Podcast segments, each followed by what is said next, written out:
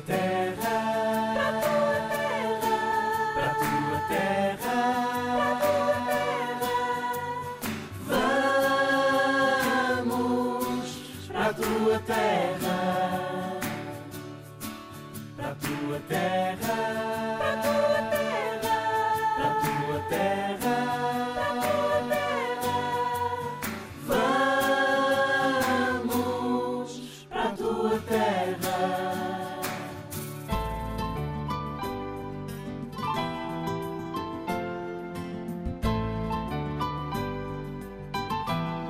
Olá, Emanuel. Olá, Hugo. Bom dia. Bom dia. Vamos lá começar a nossa viagem. Hoje vamos até ao Kosovo, que é um pequeno país de 1 milhão e 800 mil pessoas. Suponho que se conheçam quase todas. Isto fica no coração dos eh, Balcãs, esse território um bocadinho difícil de explicar o que é. Faz fronteira com Montenegro, a Albânia, a Macedónia e, claro, a Sérvia. E são precisamente estas fronteiras que vão marcar a própria identidade do Kosovo umas por identificação e outras até por oposição. A história destes conflitos e das muitas divisões entre os grupos étnicos e religiosos desta região é tão longa e tão complexa que até deu origem a uma palavra própria, balcanização, que significa quando um Estado, geralmente multiétnico, se divide em Estados mais pequenos, e é uma palavra que já vem do século XIX. Vamos tentar resumir para perceber um pouco melhor. O território que hoje é o Kosovo fez parte do Império Romano, que era um império que havia quando os quando os romanos tinham império, já o próprio nome denuncia, e depois, eh, quando o Império Romano do Ocidente foi para o Caraças, transfere-se para, eh,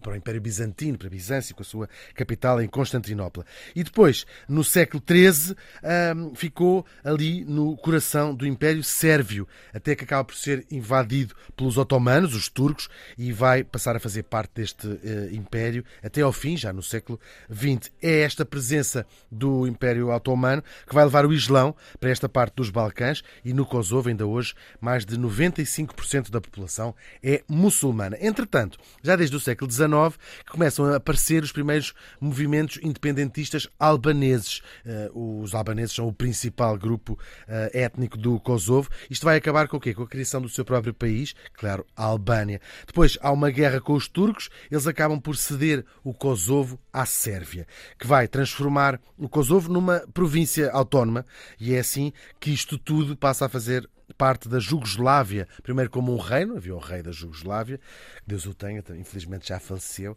e depois como uma república, uma república soviética. Agora, o que nunca passou verdadeiramente foram as disputas entre a maioria albanesa e uma minoria sérvia. Isto vai dar uma guerra eh, triste nos anos 90.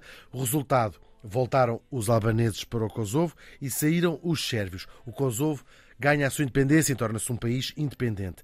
Ah, mas não é reconhecido por, para por toda a gente internacionalmente. Por exemplo, para a Sérvia, continua a ser uma região do seu próprio território. Ah, há algumas partes do mundo que ficam sobretudo associadas a um conflito ou uma guerra, é o caso, e hoje vamos tentar ir um pouco mais longe do que isso. A nossa convidada é Amrika Cefa, nasceu em 1992 na cidade de Jacova, estudou música na Suíça e vive em Portugal desde 2016. É pianista e fez e faz parte de vários projetos que já a levaram, por exemplo, ao teatro, que é um sítio maravilhoso para se ser levado. Olá, Amrika. Olá. Olá e muito obrigada pelo convite. Não, obrigado nós por o teres aceitado. Marica, comece por perguntar esta coisa estranha. Qual é a sensação de ser de um país que não é reconhecido ah, amplamente pela comunidade internacional? Como é que é isto de ser de um país que não é reconhecido? Ser, por por acaso, ser de Kosovo é, antes de mais, eh, significa eh, carregar umas memórias mais pesadas a vida toda e, por acaso, é lutar eh, para ser reconhecida como pessoa, lutar para ser livre, eh, para conseguires viajar quando te apetece, entre outras coisas e outros direitos que qualquer outro cidadão europeu tem. tem.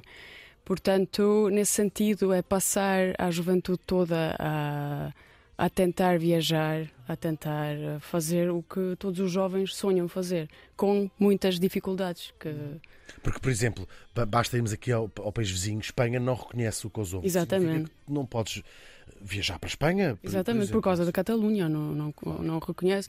Ah, quer dizer, tu podes viajar, só que não podes deixar de, o aeroporto, tens de ficar sempre dentro do aeroporto. Porque supostamente para eh, países que não reconhecem tu serás sérvia, serias sérvia e precisarias Certo. de um passaporte sérvio, que Sérvio. não tens porque Exatamente. tens um passaporte do Exatamente. Kosovo. Exatamente. Isto é muito complexo, isto é as partes práticas. Uhum. Uh, já teve uh, esta falta de, de documentação, já teve impactos sérios na, na- na tua vida?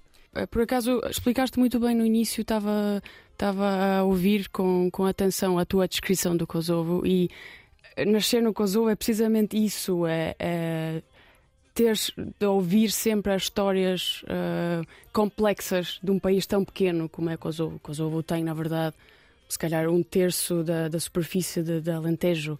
Portanto, é, é mesmo impensável que, que tenha acontecido assim tanto ah, em termos da história. O problema do Kosovo foi depois da guerra, aliás, quando alguns, ah, algumas pessoas erradas assumiram ah, o governo, ou seja, escolheram-se a elas próprias para, para, para liderar o país.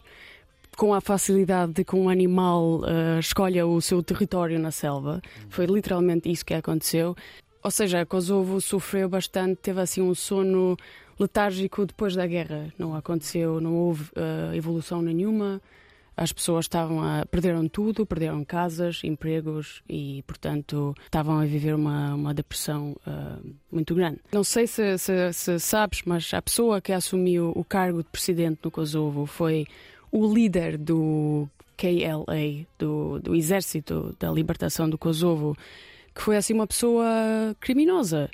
E uh, mal acabou a guerra, foi eleito uh, primeiro-ministro e escolheu outros amigos e familiares para fazerem parte do, do governo. Essa pessoa esteve envolvida em vários, por exemplo, em operações de prostituição, em tráfico de drogas, de armas, de órgãos humanos. Uh, e essa pessoa ficou até 2016 a liderar o, o- o país. Chama-se Hashim Thaci. Ele comprava votos de pessoas eh, com máquinas de lavar roupa, com eletrodomésticos. E foi nessa altura, até 2016, que, que foi mesmo muito difícil viver eh, no Kosovo. E, e um país, sobretudo, que, cuja própria identidade é tão atacada pelos seus vizinhos, é muito fácil ver, aparecer uma figura mais populista. Exatamente, eh, exatamente. que congregue, de Uhum. facto, terá sido essa, essa ideia. Mas vamos começar um bocadinho, um bocadinho antes. Sim. As memórias, eventualmente, dos teus pais datam, com certeza, da, da época soviética, da, da, da, da Jugoslávia. Como é que eles te contam desta, desta vida, desta parte tão, tão particular do, do mundo? Como é, que era, como é que foi para eles crescer na Jugoslávia? Aliás, sempre que falam da, da juventude, falam com muito. Há com- nostalgia pela Ju- Sim, Jugoslávia sim, soviética? sim, sim, sim, muita. E a juventude deles era muito, muito melhor do que a juventude de jovens hoje em dia, no que vivem no Kosovo. Portanto, falam sempre com nostalgia e com, com alegria até. E eu acho que o, o problema do Kosovo, na verdade, não foi uma guerra ou um conflito entre a comunidade albanesa e a comunidade sérvia. O conflito foi basicamente importado do Belgrado, porque até a, a altura em que começou a guerra, essas comunidades davam-se bem. Ou seja, viviam em harmonia, ah, havia uma harmonia interreligiosa e interétnica. E, e, entretanto, começou a guerra e as pessoas perderam o contacto uma com, com a outra. Por exemplo, antigamente se falava sérvio. Os meus pais aprendiam sérvio e tinham claramente um melhor- uma melhor comunicação com Mas toda as a gente era pessoas bilingue, era isso? Sim, Ou seja, uma grande parte da população ah, é de, ah, não sei se etnia, mas pronto, é albanesa de- Uhum. culturalmente sim, sim, sim. ah, e muçulmana, Exatamente. mas conviviam pacificamente, é o que estás a dizer, Sim. com a, a minoria sérvia, que fala sérvio, que são cristãos, Uhum. e aquilo eram, tinham amigos. sér- e, eh, tinham amigos sérvios, era, Sim, se dividiam a classe com, com pessoas da Sérvia e claro que o sérvio não era uma língua considerada materna, mas era obrigatório aprender a língua para que pa- para poder ter comunicação com essas pessoas. E já hoje em dia, claro que há uma minoria de sérvios que vivem no Kosovo e depois da guerra, como deves imaginar, é muito mais difícil estabelecer contacto, mas mesmo assim eh, perdeu o seu contacto completamente. Uh, porque não, não há língua semelhante, não, não há forma possível de, de comunicação. E como é que começa essa guerra e que memórias é que tens desse, dessa altura? Eu acho que, pelo que contam os meus pais, nós não estávamos preparados para a guerra. Ou seja, não... claro que havia conflitos e na altura de Slobodan Milosevic, que é conhecido como o The Butcher of the Balkans, o talhante do, dos Balcãs, as pessoas no, no Kosovo começaram a perder empregos, ele fechou escolas primárias, secundárias, portanto eu também tinha seis quando comecei a andar na escola e lembro-me do pânico que tive quando soube que a escola ia fechar. Não imaginamos uma guerra real a acontecer. E uh, quando começou, portanto, estávamos não preparados. E o meu pai. Isto começa como uma ofensiva, portanto, na altura, Kosovo era como uma espécie de província independente da, da, Sérvia. E a guerra começa com um movimento independentista a, a, a reclamar a, a, saída da, da Sérvia. E Exatamente. uma resposta militar. Tu lembras-te. Eh, isto é muito presente na tua na tua memória? Sim, eh, eu tinha seis anos, mas eh, eu acho que tenho uma boa memória e lembro-me de tudo, também porque não tentei proteger-me, ou seja, os meus pais tinham sempre algodão e assim para nos tapar os ouvidos e assim, mas eu tirava sempre porque queria mesmo fazer parte daquilo que, que me rodeava e queria uh, viver tudo. Não sei porquê, não, não tinha muito medo, na verdade. Foi difícil porque o meu pai, na altura, era politicamente perseguido. O meu pai é agora reformado, mas trabalhou a vida toda como professor da universidade. E na altura em que o regime sérvio tentou fechar a universidade, ele protestou e, ainda mais, organizou os estudantes e os outros colegas em protestos. Os protestos começaram primeiro à entrada da universidade e depois tomaram proporções maiores, portanto ele fazia parte da lista negra. E o meu pai tinha que se esconder sempre. Nós tínhamos um buraco na casa de banho, que era um buraco na parede, onde ele fugia sempre que havia controlo de, de militares sérvios. Portanto, fez... Lembras-te disso, isso acontecer? Sim, lembro muito bem. E aliás, eu tinha um discurso que ensaiava com a minha mãe todas as manhãs porque havia sempre controlo em casa e perguntava. Ia ser o meu pai saiu? Era... Exatamente, o meu pai, eu não sei nada dele, já há meses, não, não voltou a casa, não sei, fugiu. E uh, lembro-me do pânico que tinha, porque se o meu discurso corresse mal, podia arriscar a vida da minha família toda. Portanto, era assim um peso muito, muito grande. Lembro-me lembro de pensar, eu tenho que representar bem. Isso, uh, eu e a minha irmã, e nós somos quatro, eu sou a segunda filha. Portanto, os quatro. Segunda, ou seja, tinhas. Uh, tenho uma irmã mais velha e mais duas mais pequeninas. Exato. Eram mesmo muito pequeninas, não é? Sim, sim, sim. O, o meu irmão tinha dois, na verdade. Uhum. Portanto, foi, foi nesse aspecto foi muito difícil. E depois vivemos quase um ano inteiro na cave da casa, com mais pessoas. Era um convívio de pai, 50 pessoas num espaço de 4 metros quadrados, talvez. E os únicos alimentos que tínhamos eram farinha, arroz e açúcar. A única coisa que Pessoas comíamos... que vocês conheciam ou vizinhos uh, Não, pediram refúgio? Sim, eram vizinhos, ou seja, do, do mesmo bairro uh, da casa dos meus pais, mas também uh, uma família de nove membros que o meu pai encontrou na rua descalços porque tinham ficado sem casa e era uma família de cinco crianças mais avós, portanto o meu pai teve pena e levou mais nove pessoas para casa. Ainda me lembro quando chegou com mais nove pessoas e a minha mãe ficou muito chateada com ele porque nós não tínhamos comida nem, nem para nós, basicamente. Portanto, foi um convívio, um convívio muito, muito estranho porque de repente a família ficou maior, éramos 50 pessoas e tínhamos que partilhar tudo. Por exemplo, eu partilhava a minha almofada, que era basicamente um saco de arroz, com as outras crianças. E, e sim, tivemos todos os dias controle de militares Tivemos muitos uh, assassinatos no, no, no, jardim da minha casa, várias pessoas que morreram ali.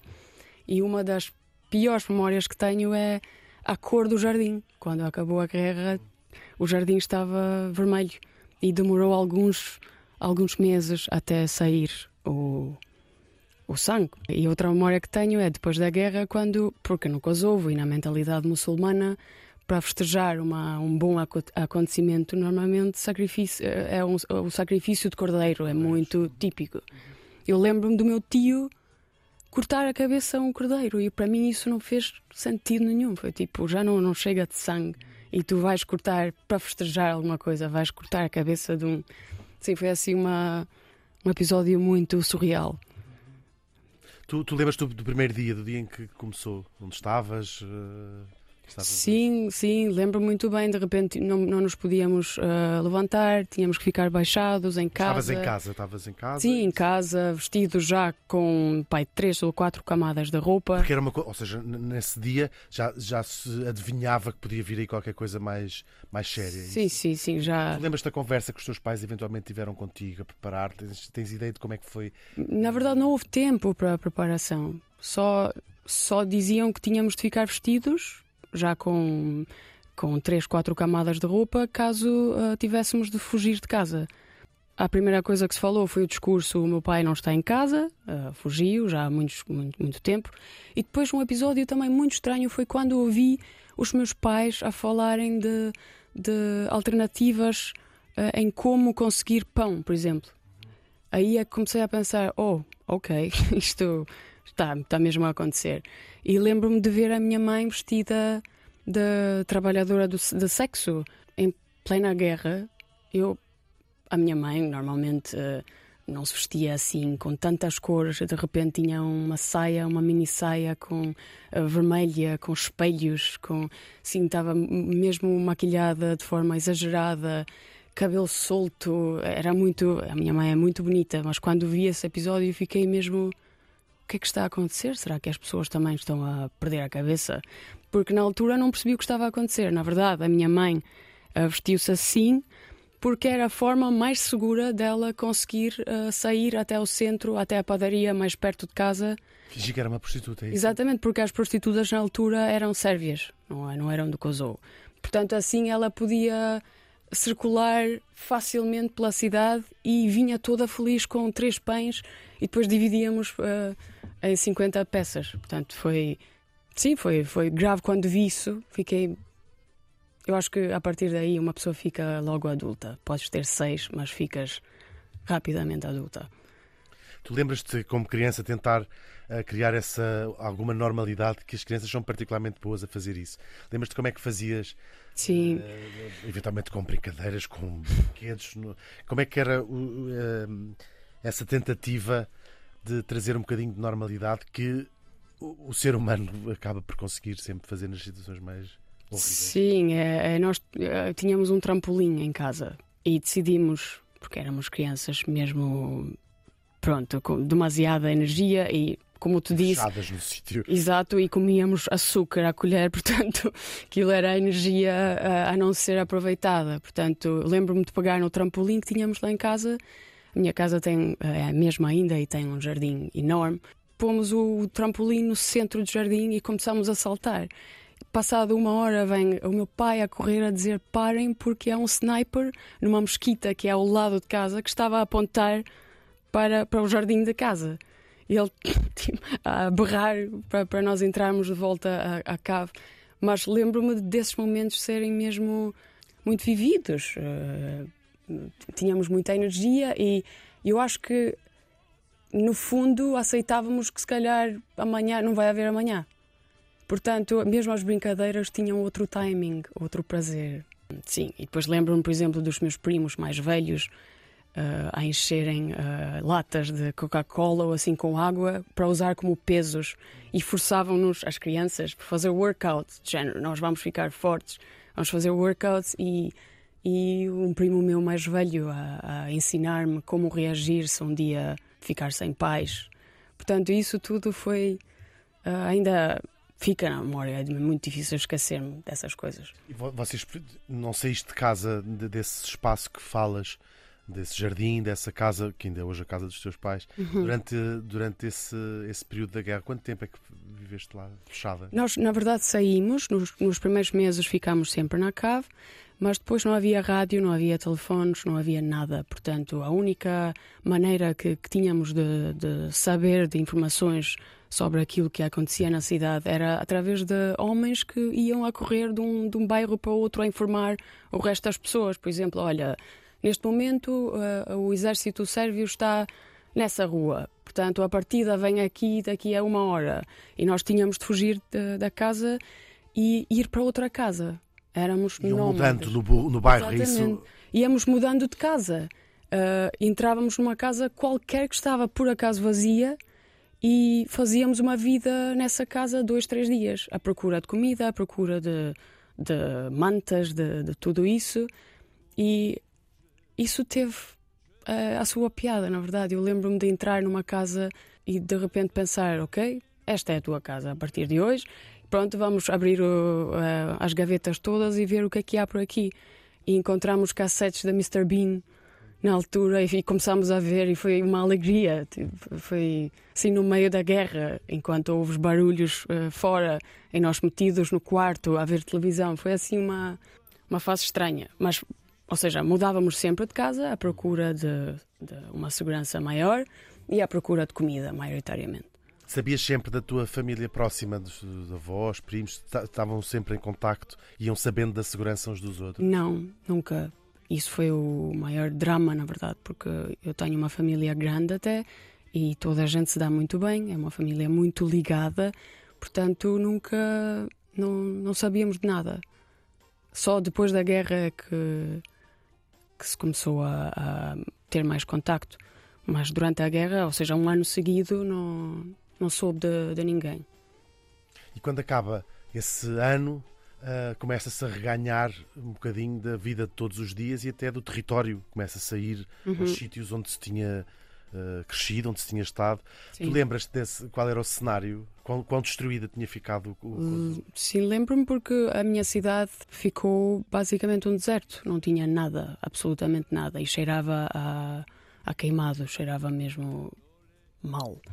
E um, o meu pai gosta de ainda hoje em dia gosta de fotografar imenso e de, de, captar imagens, recordações, momentos de família, tudo.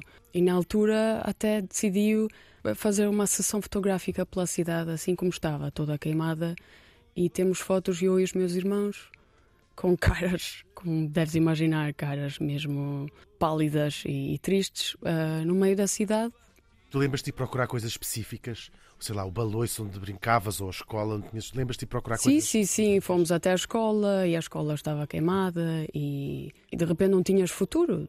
O teu passado foi destruído, o teu futuro não existe. E foi nessa altura que depois fomos como refugiados com a minha mãe para os Estados Unidos. Uhum. Tu tinhas a sensação, quando foste esse passeio, estou a tentar viajar dentro da tua cabeça nesse passeio, de já não sou a mesma pessoa que, que era antes disto? Tenho sim, sim, sim. E ao mesmo tempo senti um medo porque pensei que uh, seria a nossa realidade até ficar velha, porque pensei que não, porque era difícil imaginar a cidade reconstruída. Era completamente impossível na minha cabeça como é que isto vai sair daqui, esse lixo todo, como é que vamos reconstruir a escola, quanto tempo vai demorar até ter uma escola de novo. E isso espalhava-se por todo o Kosovo, as cidades todas estavam basicamente no mesmo estado? É Sim, um, a minha cidade ainda mais, porque a minha cidade, Jakova, é, era na verdade o bazar mais antigo de, dos Balcãs. Tem assim um bazar, um mercado uh, grande a céu aberto, que é muito bonito e tem lojas artesanais. Portanto, o, como otomano, era provavelmente. Sim, exatamente, como era o centro de de indústria no, no Kosovo, eu acho que foi um, um, um, o objetivo da guerra foi destruir a cidade toda e as fábricas e tudo o que existia. Portanto, particularmente a minha cidade ficou uh, nesse estado. E quão prevalente era a, a, a morte? Ou seja, como Toda a gente tinha alguém que tinha morrido na guerra, toda a gente tinha alguém próximo de familiar que tinha morrido na guerra. Sim. Foi uma é. coisa mais localizada em termos militares, afetou muito também civis. Qual era. Eh, eu, eu, eu lembro-me dos, dos militares que entravam em casa todos os dias, eram todos bêbados e drogados. Portanto, eu acho que não havia regras. Quando apetecia matar um grupo de pessoas, matavam tal como aconteceu várias vezes. Eu acho que tive a sorte de ter ainda os, os meus pais, porque quando eu lembro-me depois do ano que fizemos, vivi só um ano como refugiada nos Estados Unidos, depois voltámos para o Kosovo porque o meu pai estava a reconstruir umas coisas e o pai ficou dele, para trás. o meu pai ficou para trás. Qual foi essa sensação? Desse, deves te lembrar com certeza desse voo, voo, em que apanhaste um, um avião com. Hum, foi uh, um voo enorme Foste com a tua mãe e com os teus uh, três, três Exatamente, e com uma guitarra que eu levava comigo, porque o meu, o meu tio, que, que, vivia na altura e vive ainda nos Estados Unidos, uh, tinha pedido a guitarra, que era uma guitarra muito importante para ele, que significava muito. Eu lembro de tra trazer uma guitarra atrás.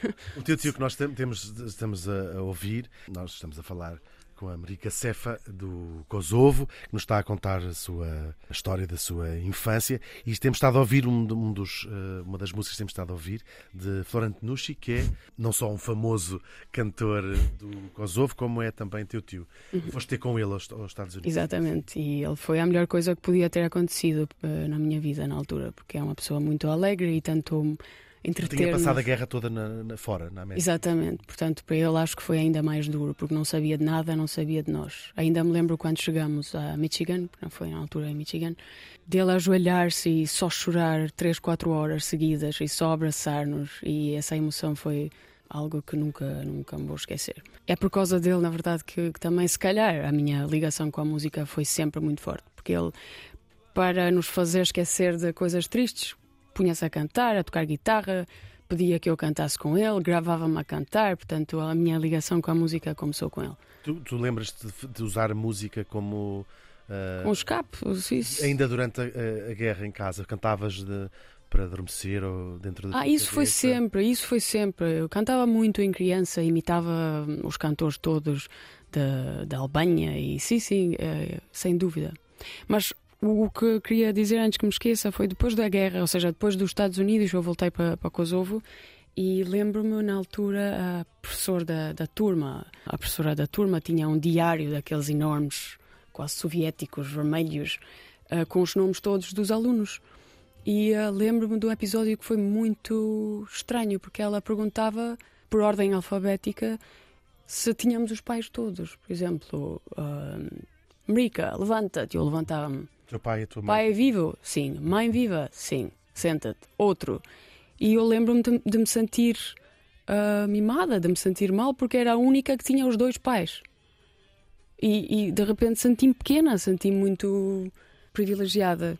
Claro que essa, essa forma dela de saber essas informações não foi nada sensível, porque, mas tinha de, de escrever, de apontar. Quando chegas à América, talvez é, é, já em segurança que começas a fazer uma análise sobre uh, as marcas que isso deixa, apesar de seres muito criança, tinhas 7 ou 8 anos, Sim, não é? Exato. Começas a reparar em traumas que tinham ficado de guerra, sei lá, é muito comum ouvir-se falar de uma porta que bate com um estrondo. Uh, Lembras-te destes, destas marcas? Sim. Lembro-me de, de sentir que algo mal ia acontecer o tempo todo não sei explicar. Isso foi, na verdade, é uma atitude que ficou ainda, ainda hoje em dia. Parece que, que, que estou à espera de algo mal acontecer o tempo todo. Eu acho que em criança senti muito isso, ainda por cima, numa realidade tão plástica como há nos Estados Unidos. Não estava muito a perceber, porque é uma realidade oposta aquilo que eu tinha vivido no Kosovo. Portanto, lembro-me de pensar. Hum, Ou seja, a abundância até económica, a sim, abundância... tudo, é tudo perfeito, tudo colorido, tudo. Eh, a infraestrutura da escola, as condições que tínhamos na escola, era tudo assim muito fora para mim, muito, muito diferente. Que não te fazia sentido nenhum. Não me fazia sentido nenhum. E depois a minha professora na altura, claro que tinha avisado a classe da, da história do Kosovo e avisou que vinha uma rapariga de 6, 7 anos do Kosovo e tínhamos tinham de, de, me tratar melhor, supostamente. Mas eu sentia isso e fazia-me confusão. Era quase uma palavra, não sei se deste isso conta lá, que se dizia quase a sussurrar, não é? Eh, sabias que estavas a tocar, era uma palavra em si mesmo carregada Exato, de exatamente. sofrimento enorme. Tinhas noção disto? Que, que Tinha muita noção. Ela vem do Kosovo. É era, era quase é... dizer Estamos a lidar com uma pessoa que é preciso ter exatamente, muito cuidado exatamente. Com, e era com demasiado. É, para mim era demasiado, era uma coisa muito falsa. Eu não gostava de, de pena, não gostava de que sentissem pena de, de mim ou de, dos meus irmãos. Eu acho que foi uma, mesmo assim, foi um, a melhor decisão que podíamos ter tomado ir um ano fora. Uhum. E depois, quando voltamos, meu pai já tinha arranjado a casa. Como é que foi voltar? Porque já está. Vinhas imaginar como é que estarias, tinhas na cabeça a imagem de uma cidade completamente arrasada uhum. e tinha sido feito muita coisa nesse ano. não, não muito, mas eh, pelo, pelo, menos a minha casa estava em melhor condições, em melhores condições. Mas uh, quando voltei foi ainda pior, na verdade, porque no ano, no, nos meses em que soubemos que íamos voltar para o Kosovo foi na altura em que eu comecei a habituar-me à realidade americana. E de repente houve um corte e pronto, voltámos outra vez para o Kosovo e uh, portanto. Mantens contacto com alguns desses amigos que fizeste na América? Infelizmente não, porque a, a ideia das- Facebook, nada. No Facebook, nada disso. Mas lembro-me de muitas pessoas com carinho e tentei procurar na net, mas não é impossível encontrar. John Smith, quantos John Smith? Exato. Exa- Ah, Exato. Mas seguramente deixaste também recordações ne- neles, não é? É Sim, o não. primeiro eh, CD player que tenho foi uma prenda de um amigo meu que, que br- brincava muito comigo e, e eu queria encontrar muito essa pessoa, mas nunca consegui. Nunca tiveste vontade de voltar eh, ao, ao sítio onde cresci- passaste esse ano na América? Tive, mas entretanto é difícil por causa dos vistos e é preciso ser- ter sempre uma razão muito forte Muito para, forte para para viajar. Uhum. Foi fácil voltar à casa onde tinhas passado esse, esse período da guerra, na tua casa, no Kosovo? Foi bom voltar a casa? Sim, é a única casa que que, que considero casa, ou seja, dos meus pais. É, nós nascemos, o meu pai nasceu na, na mesma casa, os meus avós. Portanto, é uma casa, é a casa. Portanto, não tinha, eu acho que na minha cabeça não existia outra opção a não ser voltar para a mesma casa. Mas sim, o meu pai, entretanto, hum, tinha acabado o doutoramento em ciências e isso para mim foi assim um pouco estranho. No doutoramento, depois da guerra. Vou-te perguntar que se, entretanto, foste, foste estudar fora, fizeste, Uhum. acabaste o liceu, continuaste a estudar no Kosovo, Sim. até que decides, tinhas eh, seguido a carreira artística, musical. Como, como é que decides sair, sair novamente? Pô, eu, sa- eu saí já com 17, ou seja, mal acabei o Conservatório de Música. Essas instituições estavam a funcionar como deve ser no, no Kosovo? Estavam, mas não tinham condições mínimas para, para, para conseguir fazer um bom trabalho e, por exemplo, não havia pianos tão, tão Consegui- simples quanto consigo isso. Imaginar que sim. Sim, não havia e, e na altura eu queria mesmo e, e precisava muito de sair de- do, do meu país. E foste para? Fui para, para Basel, Na Suíça. na Suíça, e fui, vivi na Suíça seis, seis anos seguidos. Fiz, fiz na Suíça também o mestrado, e depois de acabar o mestrado, recebi uma carta em casa em que dizia: Tchau, adeus, vai para a tua terra. Não vamos. Quando te lembras-te da primeira vez que conheceste alguém da Sérvia? Lembro-me, sim. Aliás, agora tenho muitos amigos sérvios, na verdade, porque na Sérvia também não, não se vive assim tão bem. É, a situação económica é muito parecida com a situação que temos no Kosovo. Há muito desemprego, portanto, há muitos jovens que abandonam o país e vão estudar para fora. E conheci muitos músicos, incríveis mesmo, em Basel já, no, no meu primeiro ano fora do Kosovo. Lembras-te da primeira pessoa, de alguém dizer esta pessoa é sérvia e tu. Como, qual é a sensação de ir cumprimentar essa pessoa? Lembro-me, foi, foi hum, um clarinetista, por acaso, que tocava muito, muito bem. E até falamos e analisamos os textos de história que, que se ensinam na Sérvia e no Kosovo. Há sempre três, quatro versões da mesma história que deixam o povo e as pessoas assim um pouco alteradas e confusas. Portanto, aprendemos os dois em conjunto que o texto que se ensina nas escola- escolas que é errado e que é, na verdade, o maior problema, o problema principal dessa raiva e desse ódio geracional entre Kosovo e, e Sérvia. Guardas ressentimento aos sérvios em particular? Não, nunca, nunca sinto isso. Mas tenho, tenho a certeza absoluta que se namorasse com um sérvio não ia ser muito fácil para a minha família. Os teus pais não sabem que tens amigos sérvios? Sim, sabem, mas eu acho que ter uma relação com alguém assim mais próxima seria um conflito familiar, de certeza. Ainda por cima, o meu pai é uma pessoa que, que sofreu na pele eh, essas histórias todas, portanto, tem vários ossos partidos por, por ter sido batido vários anos da vida dele e teve na prisão dois anos. E, portanto, a vida dele não foi fácil por causa dessa confusão eh, histórica e política. Portanto, eu, eu acho que se, se lhe dissesse que estava a namorar com um sérvio, eh, não ia reagir bem. Até porque suponho que a própria palavra sérvio tenha sido usada para tentar explicar o que estava a acontecer quando eras criança. A própria palavra deve estar carregada de um, de um sofrimento. Exatamente, sim. Grande. Sim, exatamente. E hoje em dia consegues separar os sérvios do sérvio X e o sérvio. Sim, sim. Eu acho que os jovens hoje em dia, felizmente, têm mais acesso a informações decentes e conseguem separar as coisas e não simplesmente odiar por odiar. Ou seja, a minha esperança é na- nas novas gerações. Mas o grande problema do, do Kosovo e da Sérvia não conseguir ultrapassar o passado é principalmente o. Por exemplo, a Sérvia nunca admitiu os crimes da guerra e o Kosovo também não.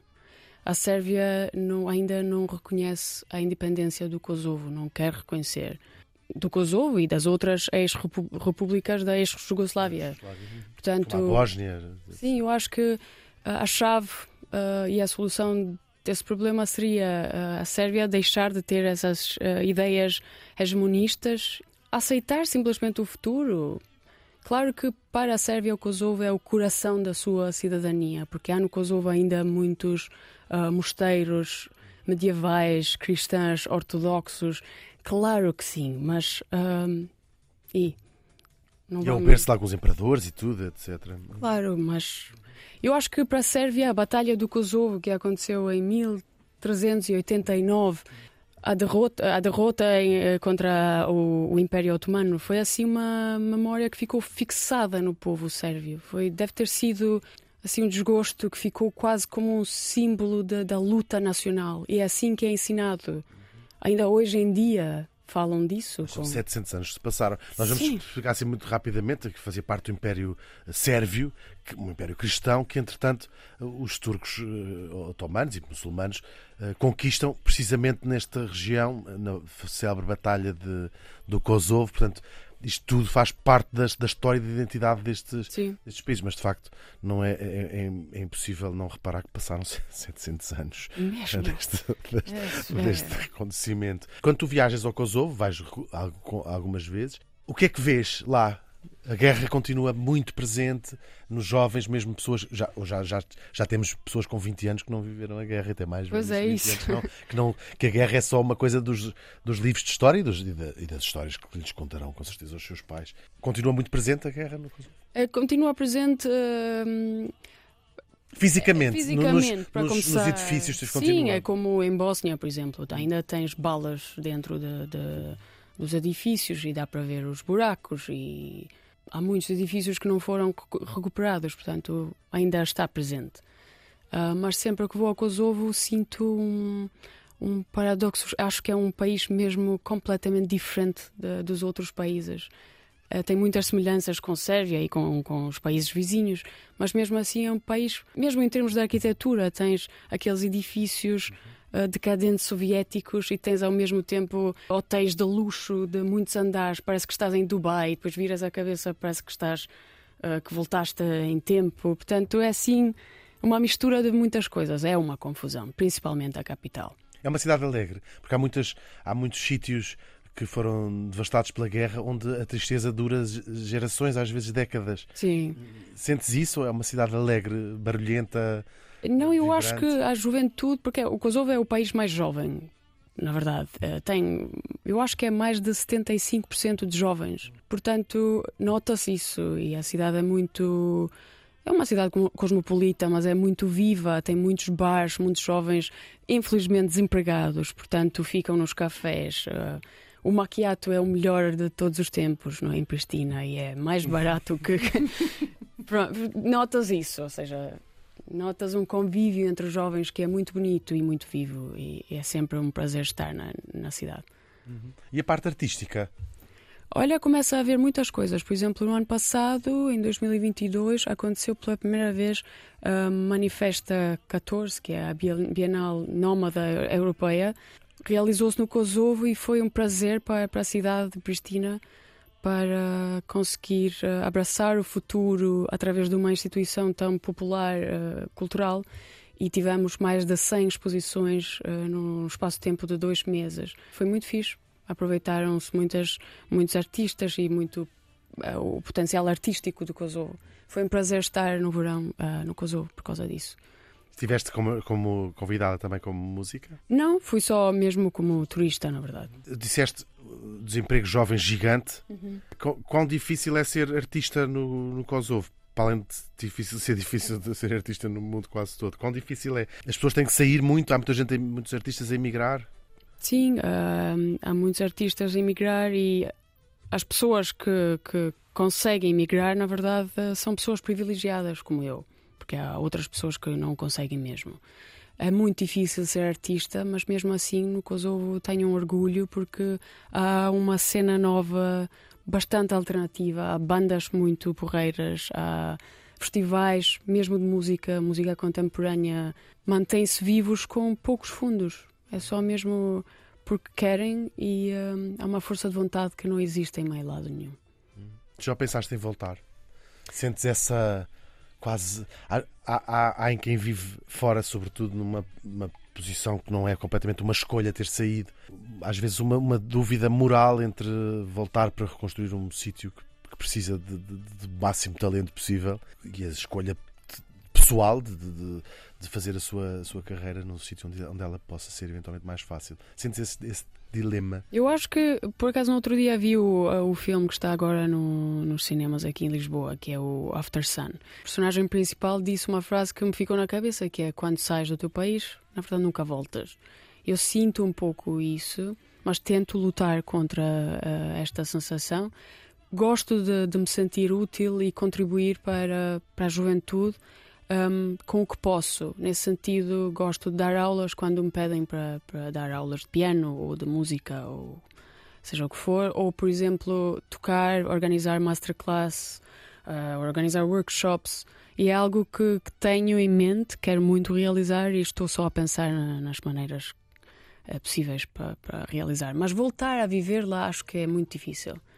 Porque sempre que estou lá sinto uma falta de privacidade, sinto uma euforia que é bonita quando vais uma semana ou duas semanas uh, de férias.